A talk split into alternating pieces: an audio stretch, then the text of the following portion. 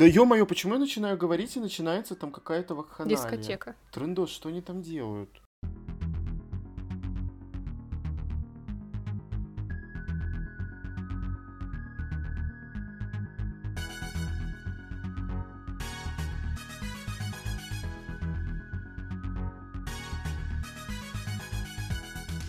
Всем привет! Привет. С вами книжный подкаст Reds and Heads. И мы его ведущие Маша и Игорь. Наконец-то, после вынужденного перерыва, из-за которого мы с вами на некоторое время расстались и не могли выпускать еженедельные выпуски наши любимые, мы снова собрались, чтобы записать очередной подкаст, а, который будет э, преимущественно спешлом, причем спешлом скорее с моей стороны, и посвящен он будет э, писательница, которая в последнее время является довольно-таки на слуху в России. Мы говорим о Ли Бардуга Мгм. и ее цикле, который объединяет в себе несколько серий. Это «Тень и кость», это «Шестерка воронов» и «Король шрамов», также еще не вышедшее пока что «Правление волков». Я уже рассказывал то, что мне не очень сильно понравились книги Либардуга, и поэтому я решил, что, наверное, нужно обсудить Маше с вами эту тему, чтобы она побольше поговорила, потому что, во-первых, она больше вообще в этом всем разбирается, так как я уже все забыл. И обсудить, в общем-то, мне нечего, я буду просто ругаться. Но после сериала, спойлер, э, у меня немножко поменялось отношение к этому автору, и, возможно, вот я буду давать ему новый, новый шанс, э, когда буду читать «Короля шрамов». Пока что я не читал эту дилогию. Мне нравится, что ты только начал говорить после вот перерыва вынужденного, уже такой ругаться, я пришел злой, недовольный, как-то это. Надо начинать не так, Игорь, надо Ну, как? повеселее быть. Ну, такая тема. Подобрее, возможно. На самом деле, большое дело, конечно, всему этому придал сериал, который вышел не так давно на Netflix, и который в России приобрел какую-то бешеную Мгм. популярность, и люди, как мне кажется, стали идти, знакомиться с Ли Бардуго, у нее появляются дополнительные тиражи, в том числе вот это вот издание, приуроченное к выходу сериала с кинообложками, которое вышло и у нас уже в стране. Поэтому мы подумали, что наверняка многие из вас, кто не читал этого автора, но услышал о сериале, возможно, даже уже посмотрел его, захотел бы узнать побольше о вот ее творчестве, и поэтому мы сегодня решили стать для вас такими путеводными звездочками, что ли, которые немножечко расскажут про Ли Бардуга со своего собственного опыта читательского и поделятся разными полярными мнениями на этот счет, потому что в этот раз у нас так удобно получилось, что мне, в принципе, она нравится, Игорю она, в принципе, не нравится. Да. Я начать хочу вообще с далекого 2017 года, когда в России впервые вышла шестерка воронов.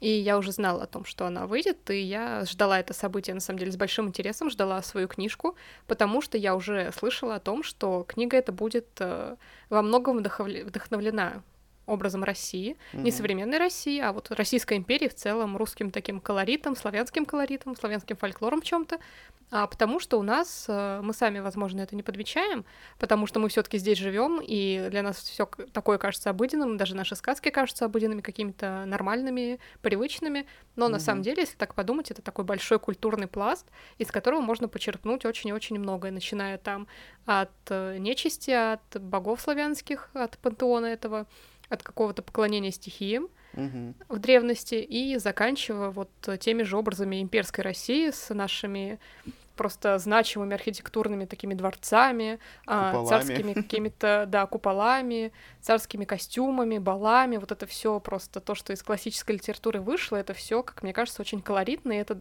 такая контрастная Россия получается. С одной стороны, такая лубочная, можно сказать, сказочная, Мгм. с другой стороны, наоборот, такая царственная, помпезная, классная, что называется.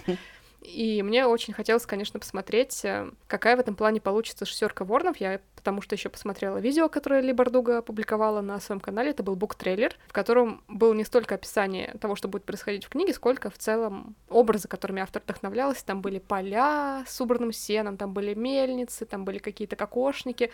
В общем, что-то такое необычное. И здесь стоит отметить, что когда выходила шестерка Ворнов, авторы еще не писали Россию, так называемый Янка Далт. Точнее, они не брали вот этот колорит Мгм. российский, скажем так, славянский.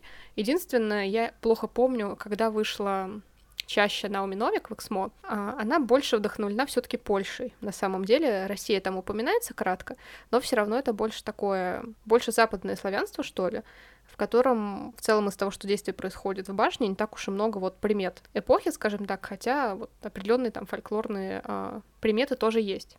И мне кажется, вот именно после Ли Бардуга во многом а, пошла вот эта тема. Романовы, которые вышли вот не так давно. Да тоже вдохновлены Россией, получается. Ну вот Маша немножко попалась на рекламу, на то, что там используются угу. вот наши славянские какие-то мотивы, потому что на самом деле они используются в основном в тени и кости.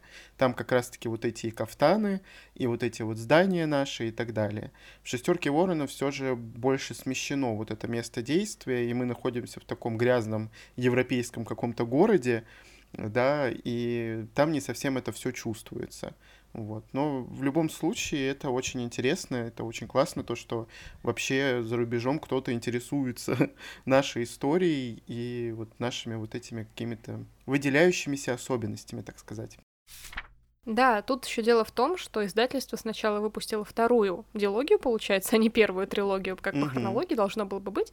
Но, видимо, она была просто популярнее на тот момент а, в сети, и обратили внимание сначала на нее и решили, что, ну, если она зайдет, то там что-то первое, более такое узкое, можно тоже попробовать выпустить. И на самом деле, про что, собственно, первая диалогия шестерка Ворнов. Мы действительно оказываемся в таком условно европейском городе, потому что весь мир Либардуга вдохновлен а, разными странами, которые их историческим прошлым, которые существовали и существуют в нашем мире. То есть, например, мне кажется, Керчи, в которой происходит действие, она что-то среднее между Италией и Англией. Это такая морская держава, которая занимается торговлей, при этом она темная, мрачная, там и чума, судя по всему, была, и какие-то mm-hmm. карнавалы проводятся. В общем, действительно мрачный лондонско-венецианский колорит. Есть и страна, которая вдохновлена Скандинавией и суровым севером викингов. И есть, конечно, страна Равка, которая вдохновлена Российской империей. Есть также страны Востока, Юга. В общем, э, мне приятно, что мир оказался вот э, соткан из каких-то наших кусочков, из кусочков нашего мира, он как-то узнаваемым сразу становится родным, и его легко понять из-за этого, из-за того, что есть какие-то ассоциации. Угу. И мы, собственно, оказываемся в Катердаме, в таком торговом городе, в котором купцы и в целом торговцы оказываются на вершине власти, потому что все решают деньги в этом месте. И мы знакомимся с шестью персонажами, которые очень разные, которые так или иначе пережили что-то непростое в своей жизни, потому что они пошли на путь условно криминал, назовем это так. Mm-hmm. Среди них есть и сбежавшая из цирка, получается, девушка, которая вынуждена работать в борделе, показывать там гимнастические номера. Есть и девушка-маг-отступник, которая скрывается и пытается вытащить своего друга из тюрьмы, который когда-то был охотником на этих самых магов. Mm-hmm. В общем, там очень колоритная такая шестерка этих персонажей, которых внезапно объединяет одно общее дело, которое они должны выполнить, совершить ограбление, и более того, ограбление невозможно. Mm-hmm. И как они это провернут, нам и предстоит с вами узнать.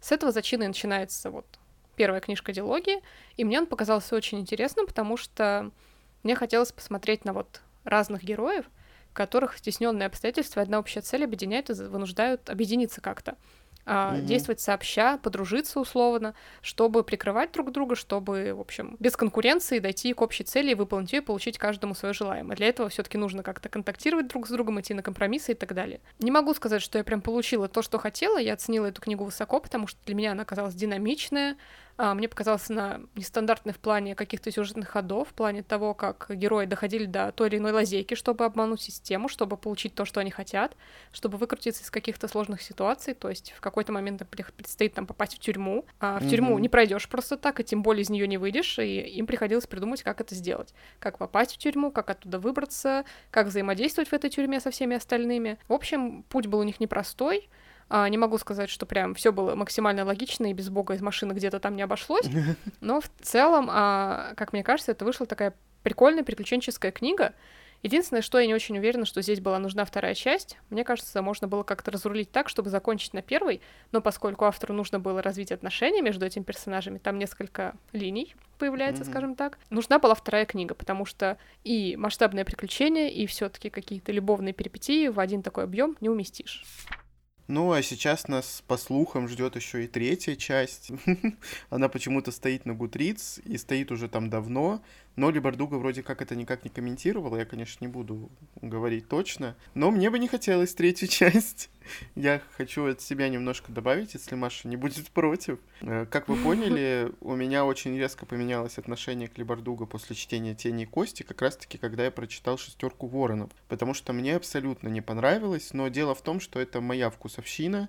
Я до этого еще смотрел сериал «Бумажный дом», э, испанский, по-моему, он, если я не да. ошибаюсь и он очень популярен, но там как раз-таки тоже группа разных абсолютно людей, которые грабят, внимание, банк. То есть это явно вдохновение, возможно, явно вдохновение Либардуга, я не знаю, в чем там история вот эта вот, но мне не понравилась эта компашка, я просто за ними не очень, видимо, хорошо как-то следил, ну, в общем, не по, не по сердцу пришлось, то же самое случилось с шестеркой, к сожалению, для меня вообще вот эти вот группы людей, особенно подростков, то есть если вы бумажном доме были взрослые люди, тут еще и подростки. Я никогда обычно не обращал внимания ни на какой пафос, но здесь его был просто вот вверх потолок. Но я думаю, что для подростков именно эта книга, ну просто реально силы придает. Все сложилось так, чтобы мне это не понравилось. К сожалению, я прям был негативно очень настроен. Я думал, то, что там вторая часть что-нибудь изменит, потому что, ну, блин, ребята, нравится всем. Я негативных отзывов не видел, не слышал никогда Возможно, вообще. это тоже сыграло вот свою роль, потому что когда я начинала читать, был всего один отзыв, который я видела, угу. и он был такой а, не очень широкий, то есть там он как бы что-то обещал, но что-то не понимаешь, и поэтому хотелось самому прочитать уже поскорее. И вот ну, когда да. она пришла, я прям в нее погрузилась. Я думаю, что я когда-нибудь дам второй шанс шестерке, если выйдет третья часть я перечитаю, возможно, ее, и, может быть, у меня поменяется мнение. Ну, вообще я согласна, что герои вели себя там во многом не на свой возраст, тот же пафос, он как-то, ну, для 17-летних людей не особо вот присущ, конечно, у них там уже были за их плечами такие мрачные достижения, которые любого 17-летнего человека сделали бы сразу на годы старше морально, ну, но да. все равно как-то в это почему-то вот слабовато верилось, но я, знаешь, я очень сострадательно относилась к этой книжке и всепрощающей, потому что, как мне кажется, это был мой первый осознанный Янка Далт, за исключением там лунных хроник и Таймлиса, и мне кажется, не читала такого больше ничего. Ну, то есть, потому что там голодные игры, те же они больше антиутопии все-таки считаются. Mm-hmm. Вот этой борьбой с режимом, чем там, чем-то еще. И вот здесь я прям понимала, что я беру какой-то такой новый жанр, который вот прям про молодежь, вот для меня. Потому что я тоже тогда относилась еще к молодым людям, ну и сейчас, собственно, тоже отношусь, но все-таки это. Тогда прям мне казалось, что я постигаю какую-то новую веху жанра в России, и вот это чувство со мной почему-то очень ярко осталось. Возможно, оно мне искрасило также впечатление от книги. Ну, 12... 2017 год был, что вы хотите? Я просто, когда не привязываюсь к каким-то персонажам, а еще когда они меня начинают бесить, ну, естественно, у меня сразу падает настроение и вообще желание читать эту книжку. И так получилось то, что я ни к одному герою не прикипел, мне ни один персонаж не понравился. В сериале мне... Вот почему я рад был сериалу, потому что как-то в сериале это выглядит по-другому. То есть еще про это читать, это для меня просто какая-то мука. А посмотреть еще можно. Ну, в общем-то, вот так как получилось, так получилось.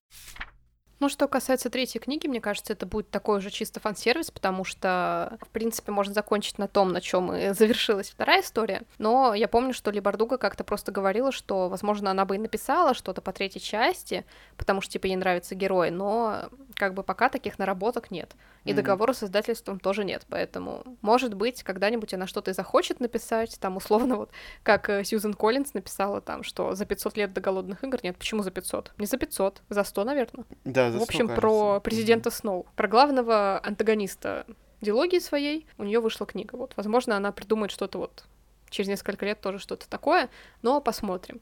Не будем загадывать, так как у нас, в принципе, вышла уже и трилогия «Тень и кость», которая, на самом деле, первая вообще-то по хронологии в этом mm-hmm. большом цикле. И я бы ее назвала больше таким романтическим фэнтези, что ли, потому что главная героиня Алина Старкова, она живет как раз в той самой Равке, в стране, которая вдохновлена во многом Россией, и это страна, в которой есть магия. Mm-hmm. В ней живут несколько видов магов, которые неофициально считаются вот там второй армией, а, которая также защищает страну. А, и среди них есть а, стихийные маги, есть э, фабрикаторы, которые занимаются алхимией, сплавами, прочими веществами, которые благодаря их чарам поддаются людям и превращаются в какие-то диков... диковинные вещи. Также целители и, наоборот, сердцебиты, которые, в общем, как-то влияют на человеческое тело, на кровь, на органы внутренние, и либо помогают им излечиваться, либо, наоборот, их останавливают, и таким образом это очень сильные противники в бою, скажем так. Вот это разделение магии мне тоже очень понравилось, потому что оно было такое интересное, у них там у всех разные кафтаны, вот та самая стилистика, о которой мы говорили,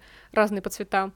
И вот эта система магии показалась мне прям такой интересной. Мне было интересно про это читать и в том числе про школу, в которую попадает Алина Старкова, потому что внезапно она, как воспитанница приюта, Мгм. во время переправы через темный каньон, образовавшийся у них в стране, разделивший ее на две части, каньон, в котором обитают страшные существа, и в котором тьма беспросветная губит людей, она обнаруживает в себе магическую силу. Маги в этой стране называются грешами, кстати, собственно, поэтому вся трилогия Гришаверс называется неофициально. Она обнаруживает в себе силу света, которой не было ни у кого. И после этого ее забирают вот в эту волшебную школу к генералу Дарклингу, который будет думать, как использовать эту новую силу против вот этого каньона, который буквально вот портит жизнь всем в стране. Таким образом, у нас есть избранная героиня, есть небольшой любовный треугольник, есть магия, есть какое-то развитие сюжета, потому что, как говорил кто-то в Человеке-пауке с великой силой приходит великая ответственность, и вот эту силу света Алине предстоит обуздать. Я решил тогда читать именно «Тени кость» сначала, ну, потому что это начало цикла, и, собственно, в шестерке это такое негласное продолжение, в другом, конечно, месте, но все равно. И, честно говоря, когда я прочитал первую часть, мне показалось, что это все как-то очень странно. Почему эта книга популярна, почему их читают вообще. Все книги Либардуга, это очень странно. Мне показалось, потому что первая часть была такой сухой достаточно, и чувствовалось, что автор неопытный, но это дебют, по сути. И поэтому ну, на меня это не произвело впечатления, поскольку это не первый Янка дал в моей жизни, и если бы вот именно Тени Кость там или Шестерка Воронов были первыми, возможно, у меня было бы совершенно другое мнение. То есть, опять же, да, книжки должны приходиться в определенное время приходить, точнее.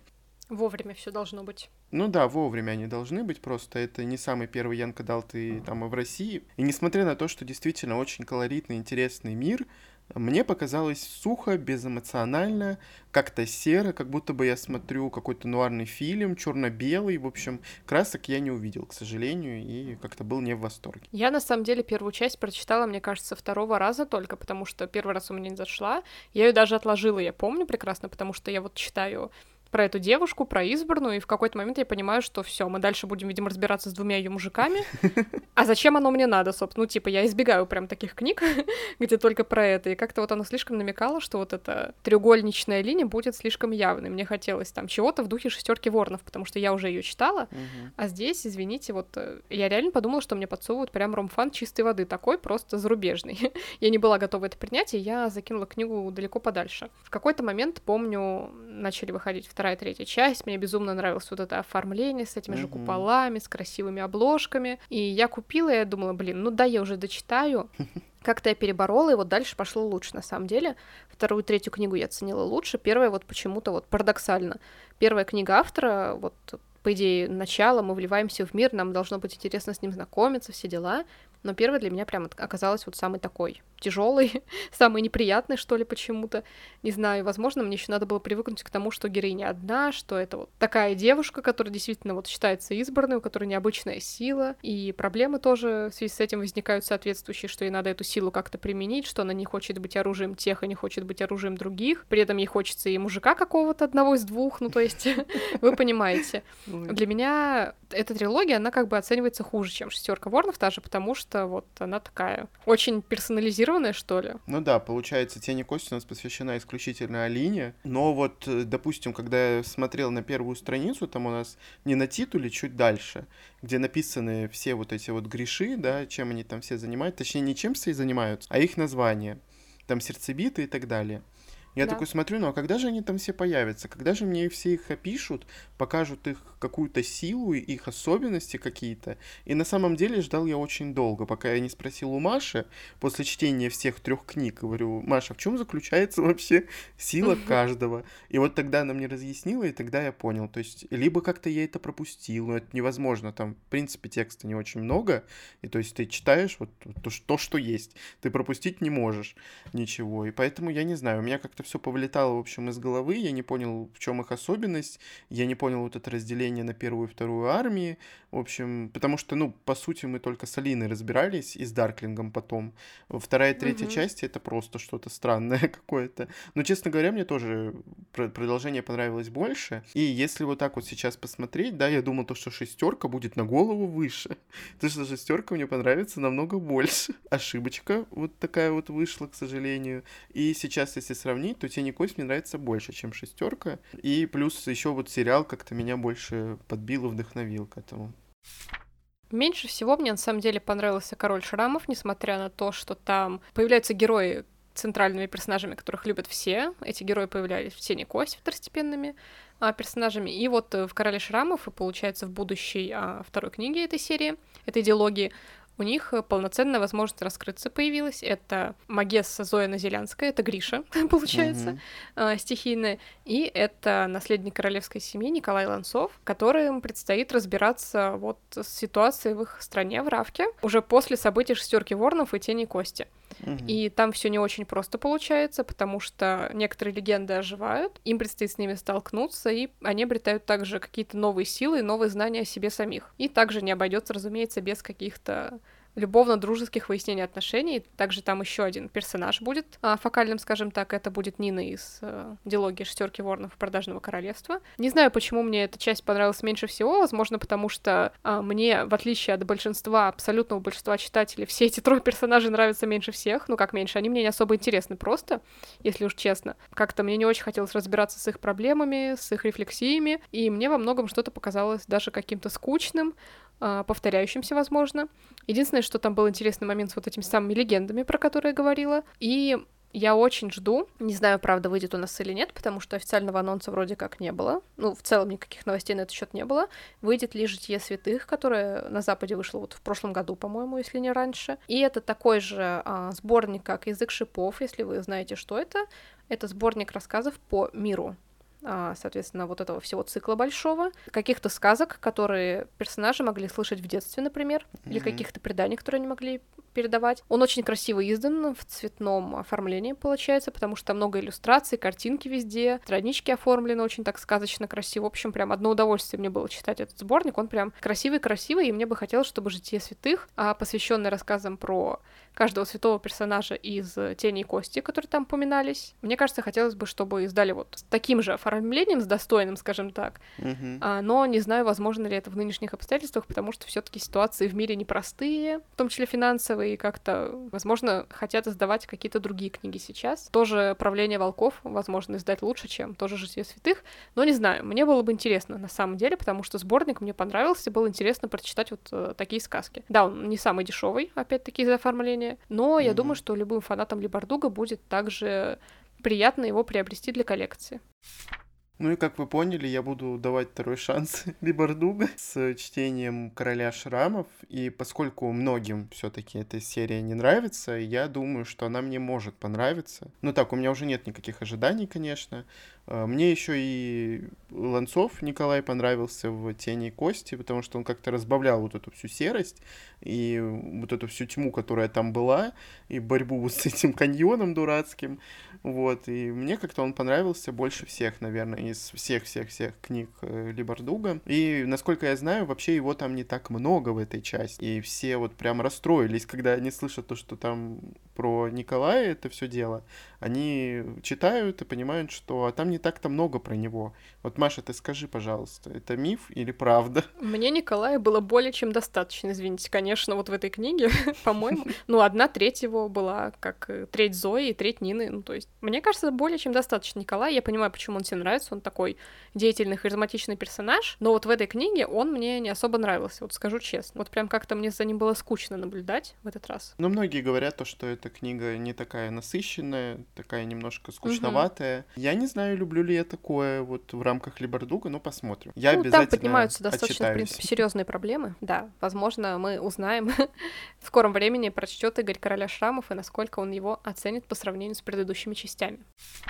Самая ожидаемая часть этого подкаста посвящена, как мне кажется, сериалу от Netflix «Тени кость», который на самом деле не просто «Тени кость», в нем также присутствует и шестерка ворнов. Создатели решили объединить эти две истории, видимо, чтобы угодить фанатам и того, и того, и как-то разбавить, что ли, однотипную вот историю про одну героиню, mm-hmm. добавить ей больше динамики, чтобы было больше сцен, больше персонажей, чтобы зритель не скучал, в общем. И мне кажется, это был хороший ход потому что получилось динамичнее. Единственное, что я бы, конечно, как самая большая зануда в мире предпочла бы посмотреть два отдельных сериала, но я такая одна, поверьте, потому что все были в восторге от сериала, от того, как решили вот это совместить, все были в восторге от Дарклинга, которого играет Бен Барнс. ну и, кстати, хочу сказать, что мне в целом каст понравился, то есть мне понравилась актриса, которая играла Алину, а, мне не понравилось только, что с ней решили поднять вот тему расизма в мире Либартука. Я думаю, что? в книгах этого как бы не было. Внезапно у нас тут Шухан стал враждебной страной.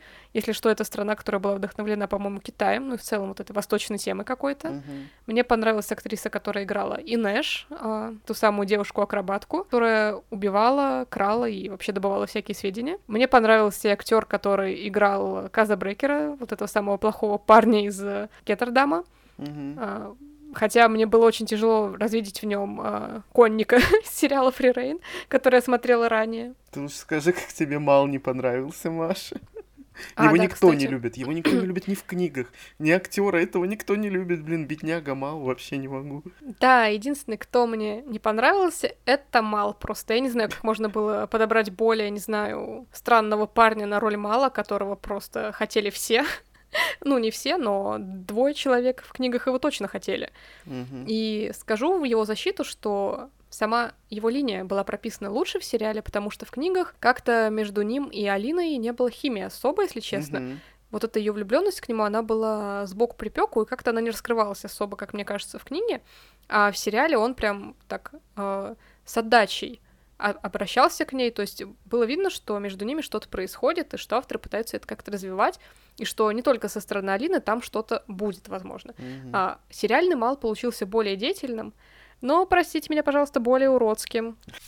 Я ждал сериал на самом деле, потому что мне хотелось на это посмотреть. И насколько я знаю, все-таки будет отдельный сериал по шестерке воронов. Куплены права, и вообще это планируется делать. То есть шестерка, возможно, уйдет с сериала Тени Кость в отдельный сериал. Я не знаю, зачем они это сделали, но, честно говоря, мне очень понравился этот ход. И я знаю то, что вот Маша вроде говорит то, что всем понравился.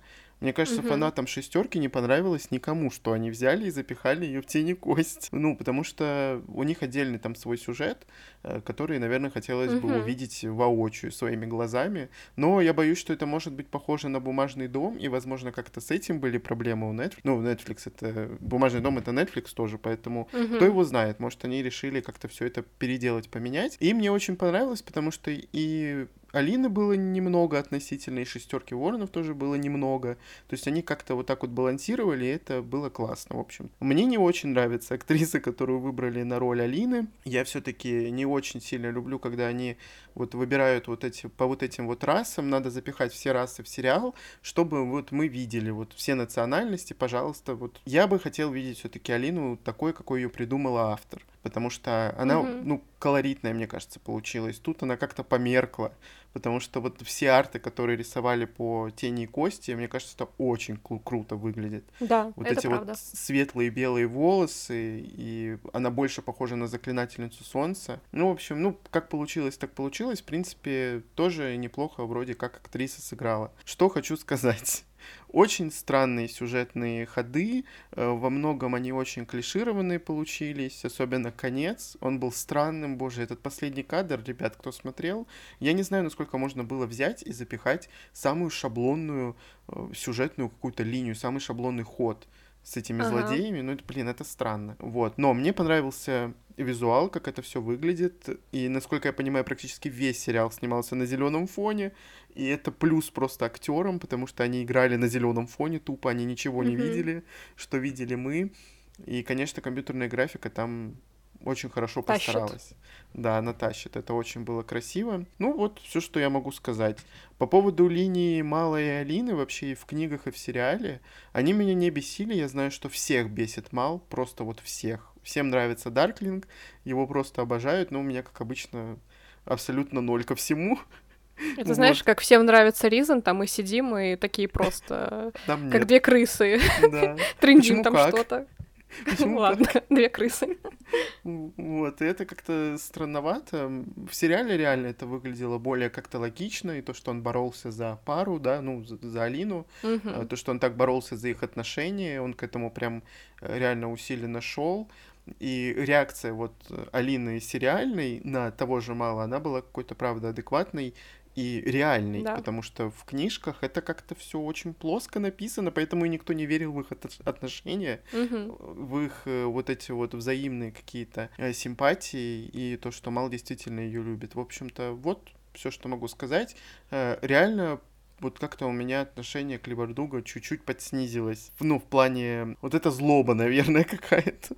За то, что мне Тебя не задобрили. шестерка. Да, меня задобрили сериалом. Действительно, шестерка выигрышнее, мне кажется, смотрелась в сериале, чем в книгах. Потому что вот я не вижу это в книге просто. Для меня как-то это никак. Ну да, мне на самом деле приятно, что они все-таки переписали некоторые сюжетные ходы, чтобы не повторяться, и чтобы перенести динамику как-то больше вот на экран, а, потому mm-hmm. что с тем, что было там в текстах, э, можно было заскучать, мне кажется, потому что одно дело это читать там несколько дней, сериалы смотрятся иной раз за один вечер, поэтому mm-hmm. а, тут так не прокатит. Мне понравился тоже визуал. Спасибо большое компьютерам, что они не пожалели денежки на это все. И у нас был вполне, как мне кажется, достойный вот этот каньон мрачный да. с mm-hmm. страшными существами. Города были, в принципе, красиво показаны, дворцы там. Ну, то есть они постарались в этом плане. Костюмы мне понравились. Э, на самом деле мне много что понравилось в сериале, кроме, кроме мало и костюмов бомжей, в которых вышли легендарные, высочайшие, редчайшие фьерданские охотники высочайшего класса.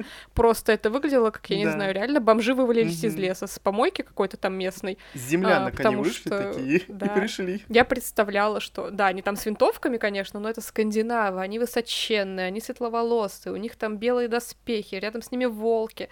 Это должно было выглядеть просто, я не знаю, пич типичнейший. Это как эльфы просто в каком-то там суровом обмундировании спускаются с гор. Нет, вываливаются бомжи просто с боевой раскраской. Здравствуйте. Ну, что это было, ребят? Мне прям как-то стало обидно за фьерданцев, если честно. И то, что Матиас на их фоне выигрышно смотрелся, это, конечно, да. Но извините, можно, пожалуйста, что-то с этим сделать? Это вот как э, костюмы нильфгарцев из Ведьмака, извините, которые, когда они напоминали просто резиновую броню какую-то или покрышки разрезанные, а не вот доспехи реальных людей. Пожалуйста, если вы это тоже заметили, пишите комментарии. Мы создадим петицию, чтобы фьерданцам дали нормальную одежду. Да, это были фальшивые фьерданцы.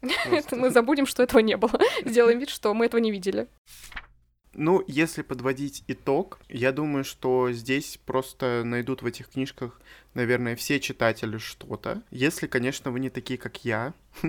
И если вы э, вот собираетесь читать, не нужно читать шестерки воронов, я вам говорю серьезно, начинать нужно с тени и кости, потому что если вам понравится автор, и вы после шестерки начнете читать тени и кость, то есть это ошибка просто была действительно нашего русского издания, она очень многим не понравилась. Ну, не понравился этот цикл, и испортились впечатления, и это как-то, наверное, не очень. Но если вы, как я, не любите какие-нибудь крутые компашки подростков, которые просто держат на себе весь район, на своих плечах, непонятных еще плечах, вот, то я не знаю, что вам сказать. Ну, попробуйте, может быть, понравится вам.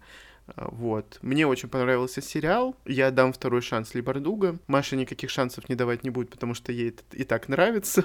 Я думаю, что мы вместе будем читать э, как там называется? Правление волков. Правление волков, вот, и запишем отдельный, возможно, выпуск о наших э, впечатлениях, вообще о диалоге и так далее. Потому что я люблю с Машкой читать книжки, очень только, правда, не всегда, потому что она Мы недавно чуть не подрались из-за чтения совместно в одной книжке, потому что я тормозила, а Игорь бежал вперед, да, и у нас вышла эта корзинная возня такая.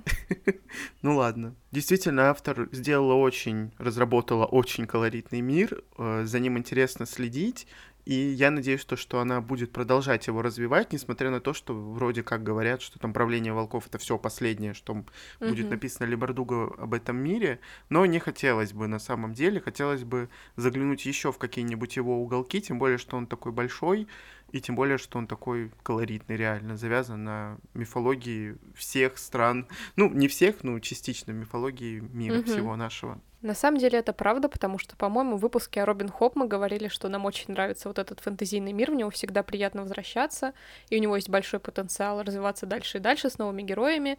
И для меня мир Ли Бардуга стал на самом деле таким же, каким-то знакомым, уютным, Uh-huh. в котором есть интересная магия, есть интересные места, есть какие-то знакомые нам уголки, даже хотя бы по названиям или по каким-то ассоциациям, опять-таки, а, прописанным в книге. И мне кажется, это действительно тот случай, когда каждый может найти у этой писательницы что-то свое, особенно если вы вот принадлежите к молодым взрослым, к представителям uh-huh. Янка Далта, вам будет интересно почитать. Действительно, только начинайте по хронологии с первой трилогии, потом пробуйте вторую дилогию, если она вам понравится. Попробуйте также «Король шрамов», потому что Николай Ланцов на самом деле того стоит, несмотря на то, что я к нему слишком требовательна. И, конечно, мы будем очень надеяться, что в скором времени выйдет «Правление волков», и я также надеюсь, что однажды мы приобретем права на «Житие святых», точнее, Россия приобретет как бы мы... возможность издать эту книгу, я думал, и мы, мы сможем это прочитать. Было бы неплохо, но не хочется уводить у мейнстрима последнюю вот эту часть, чтобы как-то это, знаешь, в одном оформлении собрать, а, чтобы красиво смотрелось на полке. В общем-то, и мы будем ждать второй сезон сериала, который, я думаю, неоднократно окупился, получил продление, и вообще все будет прекрасно.